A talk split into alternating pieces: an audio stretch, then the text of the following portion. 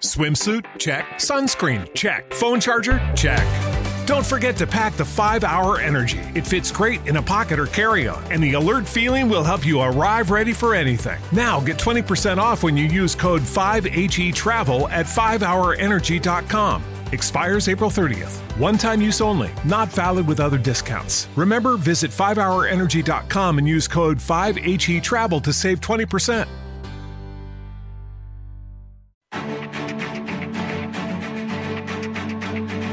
Capital Intereconomía, el consultorio. Como gestora líder.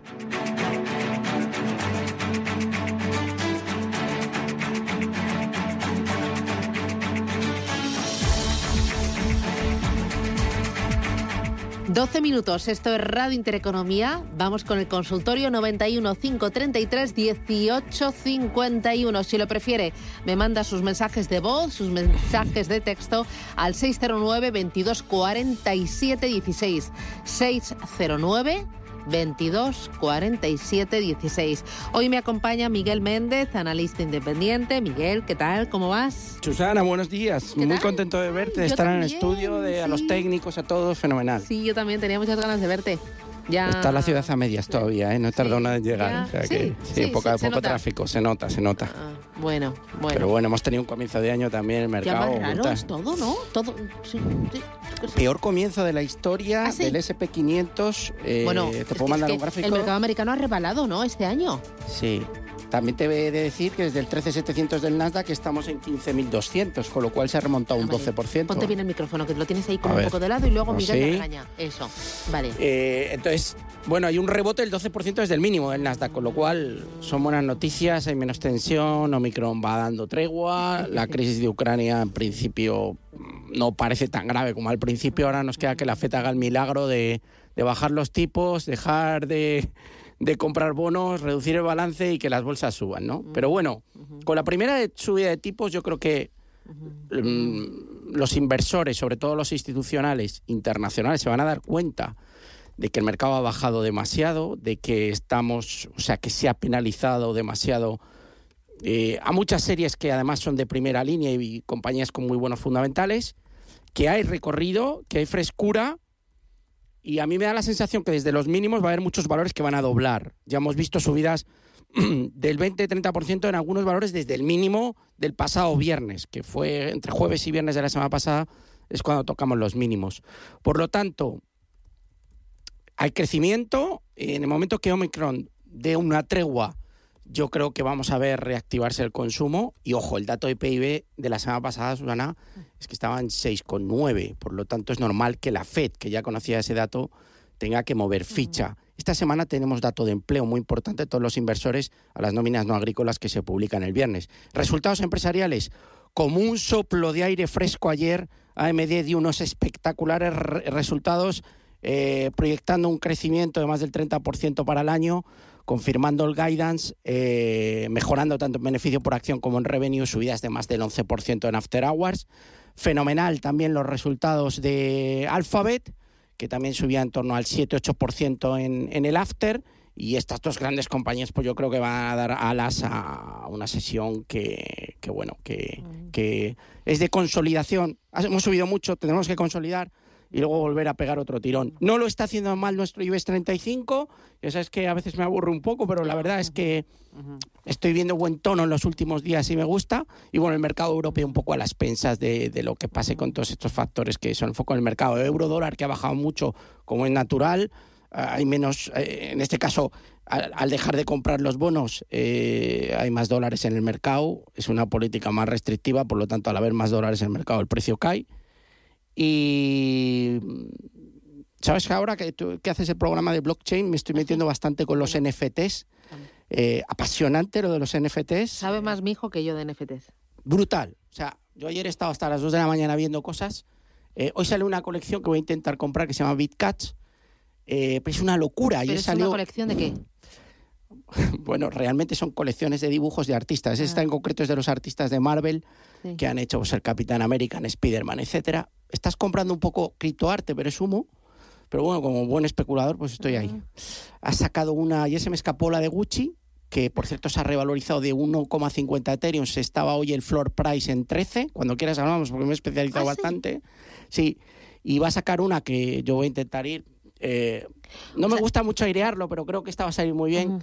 Va a sacar una Paris Hilton que además es como la el emblema del metaverso. Está muy metida en criptomonedas, también hizo muy buenos negocios.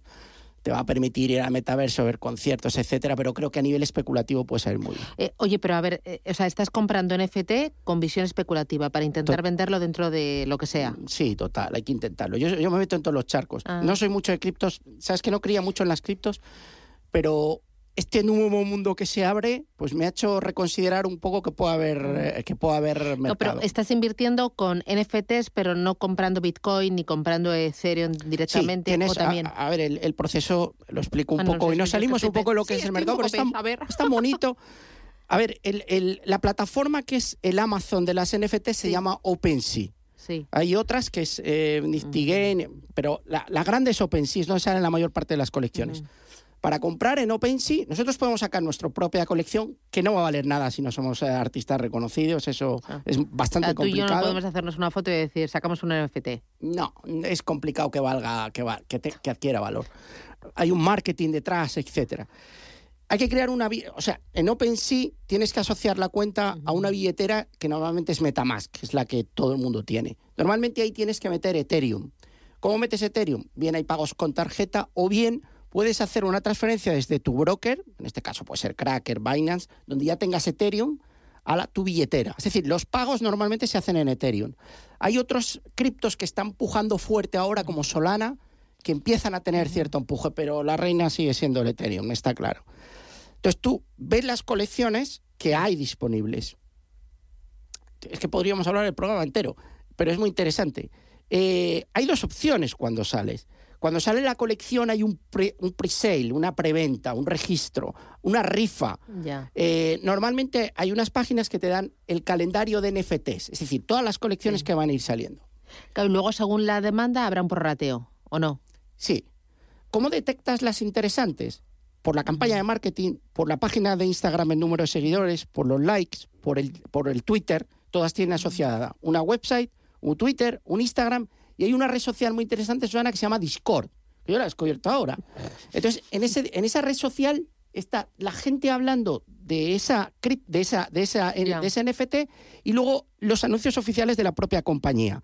Con lo cual, entre los seguidores de Twitter, quién ha hecho la colección, el artista, puedes tener una cierta visión de si realmente va a tener revalorización o no. Por darte un dato, la colección más apreciada ahora mismo, que se llama Boreta Ape Jazz Club, hay 10.000 monitos por ahí funcionando, salió hace siete meses a 200 dólares y Justin Bieber pagó antes de ayer 500 Ethereums, que es un millón y medio de, de dólares. No en todas las colecciones hay esas revalorizaciones. Yo ahora recientemente he visto otra que se llama Through Millionaire Through, que da, bueno, da acceso a un montón de eventos. Esto es un... Conozco a uno de los creadores eh, y ha salido muy bien. De 0,30 se ha ido a 4 Ethereums en solo dos días. Multiplicaciones por 14, por 15. Pero hay mucha scam, hay mucho fraude, es decir, intentan engañar a la gente y además hay muchísima estafa porque salen colecciones similares que no tienen la autenticidad real. Todas las grandes compañías, Susana, se están metiendo. O sea, ayer salió Gucci, mira la colaboración con Paris Hilton. Eh, he estado viendo que ha salido, eh, ha sacado una colección Lamborghini que está ahora en subasta, se están pagando 3, 4 mil dólares, quedan dos días.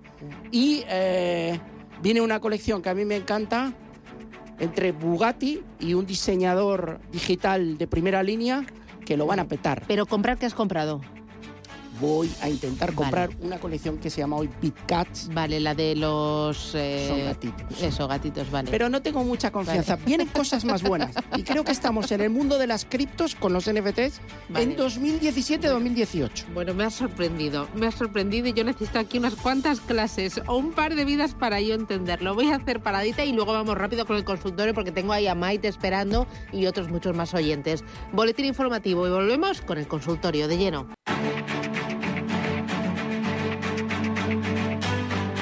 Capital Intereconomía, el consultorio.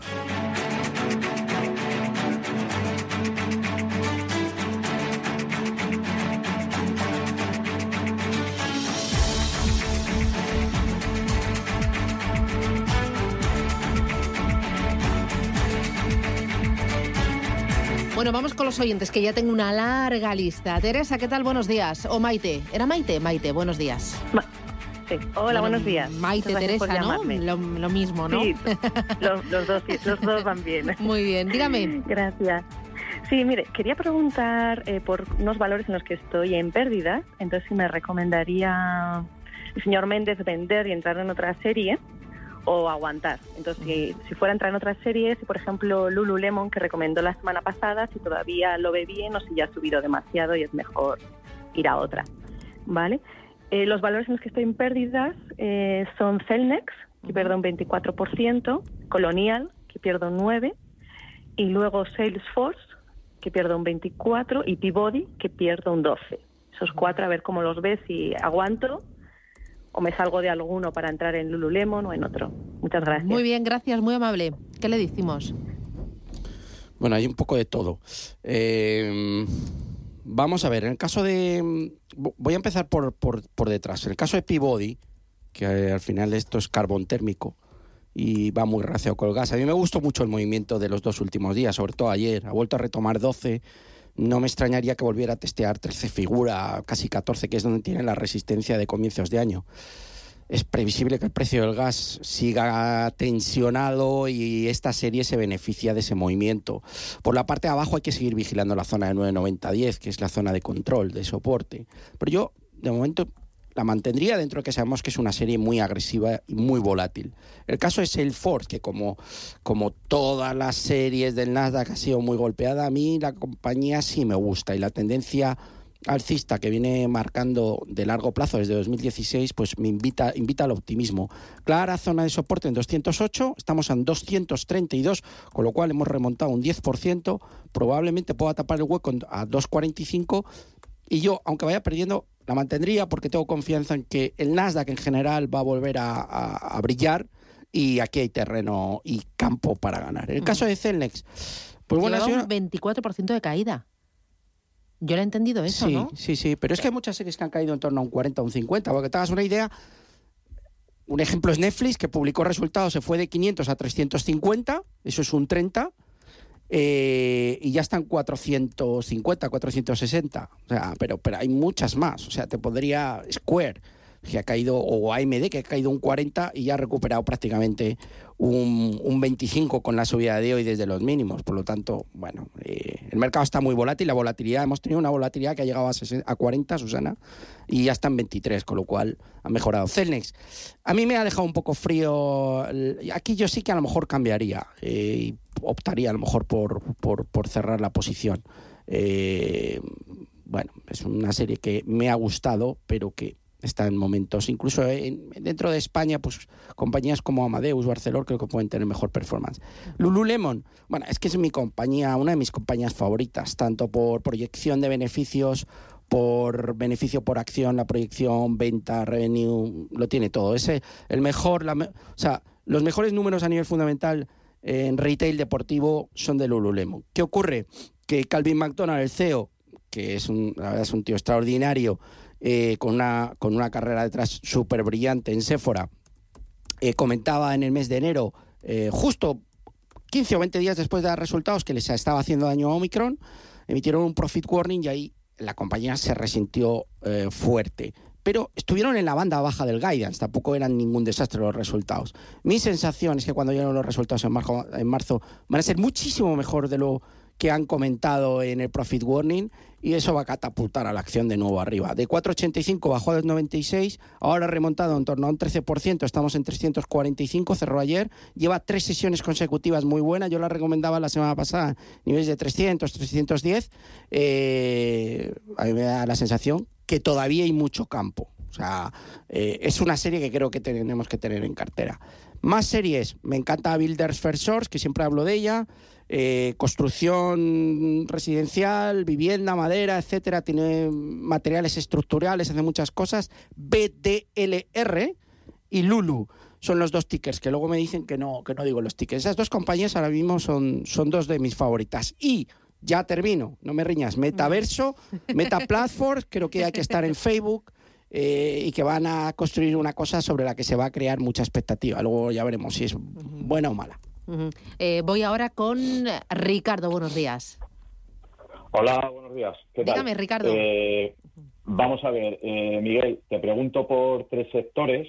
Sector energía, que con la transición energética mm, no parece que está teniendo buen desempeño. Entonces, a ver cuál es tu opinión este año. Eh, porque tengo un grupo de acciones, SunPower, Black Power, Fuelcel, Nelasa, Maseon Solar. Sobre todo me interesa eh, el análisis de SunPower y otra que no estoy posicionado por si es interesante posicionarse, que es Wallbox.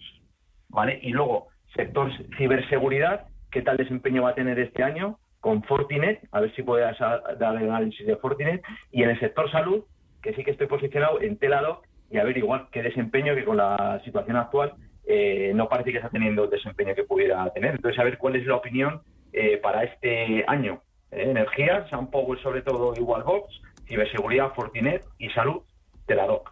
Muy bien, pues gracias, muy amable. Hasta otra. Bueno, vamos a ver. Aquí ya me gusta porque hay nivel. Eh, sector energía.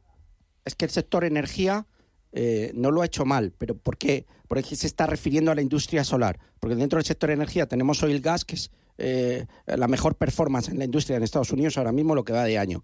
Hoy se reúne la OPEP, Susana, probablemente el precio va a subir más de los 88, se va a 94 95 dólares muy probablemente. Por lo tanto, probablemente, aunque esté caro, las compañías petroleras van a seguir subiendo. El caso de SunPower, que es lo que le interesa a él, vamos a ver, la caída ha sido muy fuerte. No hay timing, no hay fuerza todavía en el sector solar, pero ni en SunPower, ni en Maxion Solar, ni en Fer Solar. Han perdido el timing. SunPower, que la sigo muy de cerca, está haciendo las cosas bien. A mí me da la sensación que aunque no hay timing, el precio es bueno. 16.55 cuando venimos de 34, incluso de 57 el año pasado, me da la sensación que el precio es atractivo. Si ha entrado y está dentro, las mantendría. Si no, realmente esperaría la superación de los 18.80-19 para incorporarme a la serie. Pero me da la sensación que el precio es bueno. Rápidamente, Teladoc. Es que estaba cotizando en 2021 a 300 y está en 80 me da la sensación, aquí Cathy Wood, que al, fondo, al frente del fondo ARK tiene una posición muy, fuerte, me da la sensación que este precio es ganador. Y me da la sensación que irá de nuevo a niveles de 120, 130. Eh, la estructura es muy bajista, pero ahora toca recuperar. Necesito ver algo más. Simplemente ha habido un rebote. Yo sigo pensando en los valores buenos. Teladoc está muy golpeado. No, no le meto dentro del caviar. Fortinet que hablaba del tema de ciberseguridad. Bueno, es que Fortinet es una de las compañías que mejor ha aguantado la caída. Eh, de niveles de 350 están 300, ha perdido un 10-12%. Es ganadora. Ojo porque Fortinet le publica resultados mañana marzo, mañana 3 de febrero, perdón, después del cierre. Mañana 3 de febrero, después del cierre, resultados de Fortinet. Mi sensación, que van a ser buenos. Me gusta la serie, creo que hay que estar de. Voy con Manuela, buenos días. Hola, buenos días. Hola. Pues, vamos a ver, yo quería preguntar por el Santander. Entonces yo lo tengo comprado en tres fechas diferentes, pero bueno, estoy en pérdidas. Entonces quiero preguntarle al analista, no sé, a ver qué piensa él que puede hacer a partir de ahora.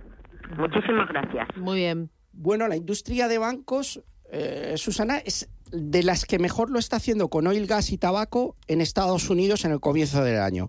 Y es que esa perspectiva de subida de tipos de la Fed se va a trasladar al Banco Central Europeo, que vendrá con retraso, pero ya lo tienen en la cabeza, y esto está beneficiando al sector. Me gusta en general el sector financiero en el comienzo del año. Vamos a ver si no se frena, siempre es un poco traicionero. Más que el Santander, me gusta, ayer veía los gráficos, lo que está haciendo Sabadell y BBVA.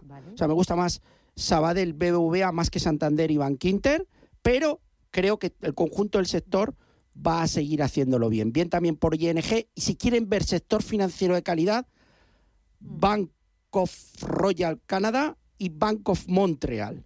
Royal Bank of Canada y Bank of Montreal, dos compañías, sector financiero que a nivel fundamental están FETEN y a nivel técnico también. Pero Santander creo que va a testear la zona de 350 y tal y como está el sector financiero, hay que mantenerlo en cartera. Soporte 2,90. Voy con notita de voz.